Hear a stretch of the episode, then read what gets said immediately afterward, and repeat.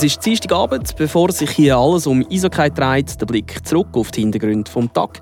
Am Mikrofon sitzt der Ivan Skrake. Die Gemeinde Dentlingen muss schon wieder einen neuen Gemeinderat suchen. Das hat jetzt Folgen für gewisse Projekte. Seit zehn Jahren läuft im Kanton Freiburg das Projekt Integrationspool Plus. Was das ist und wie die Bilanz ausfällt, Radio FR hat nachgefragt. Und der Kanton Freiburg hat ein grosses Erbe an historischen Orgeln. Das wird in nächster Zeit am Internationalen Orgelfestival präsentiert. Die Region im Blick. Schönen guten Abend miteinander. Heute da hat der Gemeinderat von Tentlingen, der Peter Nieuwhuis, seinen sofortigen Rücktritt vom Amt bekannt gegeben. Aus gesundheitlichen Gründen, wie die Gemeindeverwaltung geschrieben hat. Der Peter Nieuwhuis der ist schon der dritte Gemeinderat, der zu Tentlingen innerhalb von gut einem Jahr seinen Rücktritt erklärt. Nicht nur darum bedeutet der Sendung Gerhard Lichti den Abgang von Peter Nieuwhuis. Ja, der hat uns schon getroffen. Also, der hat uns schwer getroffen, weil der Herr Neuhaus doch im Gemeinderat drei ganz schwere Departemente hat und Projekte. Und das hat uns wirklich überrascht. Der Peter Nieuhus ist in der Gemeinde Dentlingen unter anderem für die wichtigen Dossiers von der Ortsplanung, der Gewässerverbauung oder dem Gewerbe zuständig gewesen. Darum ist es jetzt gemäss Gerhard Lichti nicht auszuschließen, dass es bei mehreren Projekten zu Verzögerungen kommen Es betrifft der zum einen Tempo 30. Das wartet halt ein Zeitchen. Zum anderen haben wir ein grosses Dorffest geplant oder Peter wäre verantwortlich im nächsten Jahr. Vielleicht muss man halt das Fest verschieben. Und das dritte ist der Neubau der Brücke. Dort warten wir schon lange auf eine Baubewilligung. Und der, durch das, was wir dort warten müssen, kann sich der halt jemand Neues einschaffen. Bei der Tempo-30-Zone rechnet der Gerhard Lichte beispielsweise damit, dass es bis zu drei Monate könnte länger gehen eine Zeit, die sich auch durch eine Stellvertretung nicht minimieren ließ. Wir haben überall Stellvertretungen, ganz klar. Aber du müsst auch sehen, eine Stellvertretung ist nicht in jedem Dossier eingearbeitet.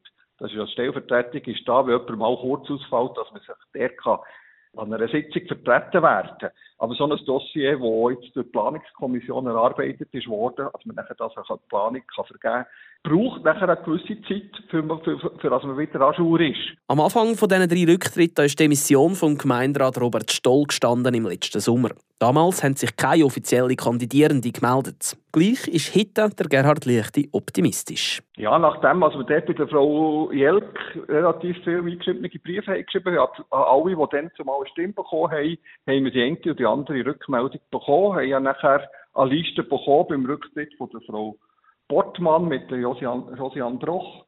Und ich glaube, das sollte absolut machbar sein, dass wir da wieder einen Kandidat finden. Die Sendung geht davon aus, dass die Wahl anfangs vom nächsten Jahr stattfinden tut. Intern über die Nachfolge von Peter Neuhaus reden wird der Gemeinderat in seiner Sitzung von Anfang Oktober. Bis dann bleibt der Posten von Peter Neuhaus zwar unbesetzt, der Gemeinderat der sei aber nichtsdestotrotz jederzeit funktionsfähig. Wer in der Schweiz seine Arbeitsstelle verliert, der meldet sich in der Regel beim Arbeitsvermittlungszentrum RAF an. Dort hat eine Person, die auf Stellensuche ist, Anspruch auf Arbeitslosenentschädigung in der Regel für höchstens zwei Jahre.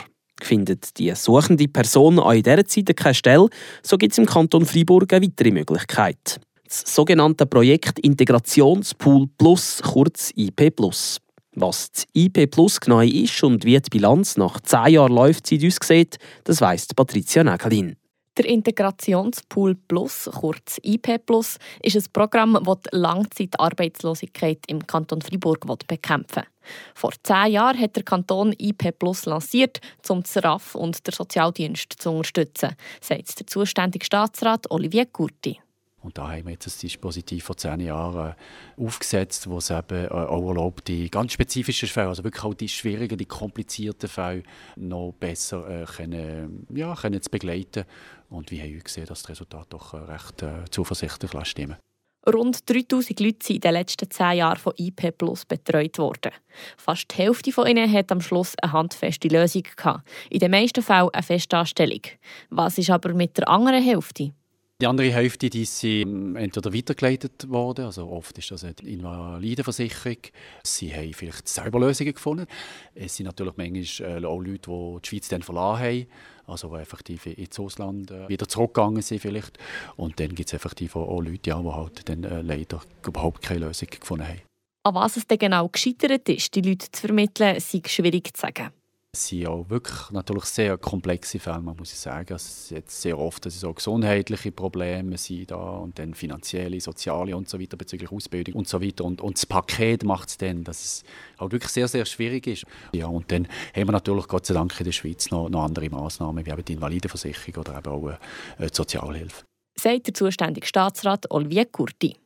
Konkret läuft es im Integrationspool Plus so ab, dass die arbeitslosen Leute während neun Monaten eng von einem Sozialarbeiter und einer Personalberaterin begleitet werden. Zusammen analysieren sie die aktuelle Situation, analysieren, Bewerbungen schreiben und eine passende Stelle suchen. Im Kanton Freiburg gibt es drei Zweierteams an Sozialarbeiterinnen und Personalberater, die zusammen pro Jahr rund 300 Leute begleiten. Jemand, der von IP Plus hat profitieren konnte, ist Daniel Friedli. Das Schwierigste während dieser Zeit war für ihn, den Kopf nicht zu hängen. Oui, c'est pas c'est pas tous les jours facile. Le moral, il en prend un coup, mais il faut se ressaisir et puis aller de l'avant. Der Kanton will den Integrationspool Plus auf jeden Fall weiterführen und hofft in den nächsten zehn Jahren auf noch höhere Erfolgsquoten. An dieser Stelle der Blick auf die Kurznachrichten, was heute im Kanton Freiburg schon noch passiert ist, aufdatiert durch ich, der Tobias Brunner. Jean-François Steyert wird nicht für einen Sitz im Bundesrat kandidieren. Die SP Schweiz war nach der Bekanntgabe des Rücktritts von Alain Berset an den Freiburger Staatsrat herangetreten. Steyert entschied sich nun aber gegen eine Kandidatur. Drei Kandidaten haben sich hingegen bereits für die Nachfolge von Alain Berset angekündigt der Berner Matthias Avischer, der Zürcher Daniel Josic und der Basler Mustafa Atici. Fünf Wochen nach einem Eisabbruch mit Lawinenniedergang in Grindelwald ist die Leiche einer vermissten Bergsteigerin gefunden worden.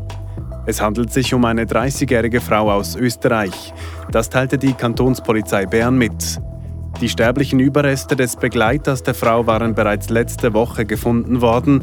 Die beiden waren Mitte August in der Nähe der Station Eismeer der Jungfraubahn verschüttet worden. Die Mitte Schweiz fordert einen sozialen Ausgleich für die Energiewende. Nun lanciert die Freiburger Sektion der Mitte Links CSP eine entsprechende Volksmotion, wie sie mitteilt. Im Detail fordert der Text einen sozialen Ausgleich für energiebedingte Mietzinserhöhungen. Dieser soll an Haushalte mit einem steuerbaren Einkommen von weniger als 35.000 Franken ausbezahlt werden, die von dieser Erhöhung betroffen sind. Freiburg ist bekannt für seine Zweisprachigkeit, für die Güschole oder für seine Killenorgeln. Der letzte Punkt, der lest jetzt bei euch vielleicht ein bisschen Verwunderung aus, aber es ist tatsächlich so. Präsentiert wird das in den nächsten Tagen an der 26. Ausgabe vom Internationalen Orgelfestival. Der Valentin Brücker berichtet. Hier in Freiburg haben wir als grosses Erbe an historischen Orgeln. Nicht nur in der grossen Kathedrale San Nicola haben wir eine imposante Orgel, sondern auch in gewissen Kirchen in der Region. Ein Hauptgrund dafür ist, dass wir im 19. Jahrhundert mit dem Alois Moser einen ausgezeichneten Orgel- und Cembalo-Bauer gegeben haben. Das erklärt die Präsidentin der Orgelakademie Freiburg, Ruth Lüthi. Gerade die Kathedrale Orgel von Freiburg vom Alois Moser, wo 1834 ist die gebaut worden, die hat also wirklich international einfach ein Renommee gehabt. Man ist pilgert auf Freiburg für die Orgel zu hören. Und zwar grosse Musiker auch, äh, wie Mendelssohn zum Beispiel, die einfach hierher gekommen sind, äh, oder Liszt auf und Fribourg und Umgebung sind die Orgeln anschauen. Das Programm des diesjährigen Orgelfestival umfasst Konzerte in verschiedenen Kirchen in der Stadt Fribourg, aber auch das Bühl, das Romo und auch das Rechthalten.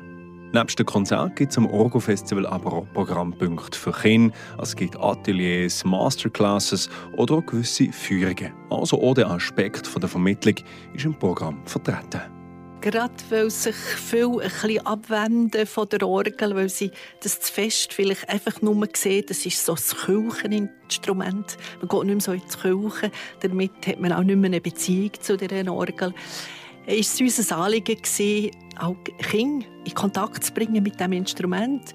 Da geht es aber nicht nur um King, eben, es gibt die Masterklassen, das Meisterkurse. Und wenn wir schon so internationale Grössen haben, die während dem Festival ein Konzert geben, ist das immer auch Gelegenheit, als eine von denen auch den Meisterkurs gibt. Ja, und auch für die Personen, die jetzt mit Orgelmusik per se nicht viel anfangen, für die hat Trud Lütti noch einen Vorschlag parat. Wenn jemand jetzt zum Beispiel eben nur Orgeln noch gewisse Hemmungen hat und sagt, das sagt mir eigentlich nicht so viel, dann würde ich vielleicht empfehlen, ins Konzert vom Samstag oben gehen.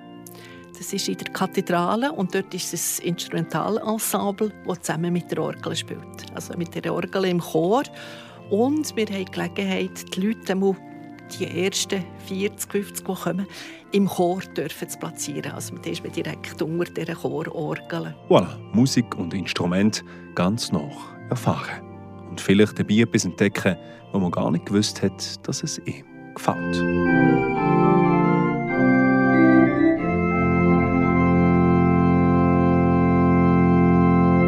Damit schließen wir die Hintergründe vom Tag für heute ab. Danke ganz herzlich für Ihr Vertrauen und jetzt viel Vergnügen beim Match Fribourg-Gotteron gegen HC Ambri.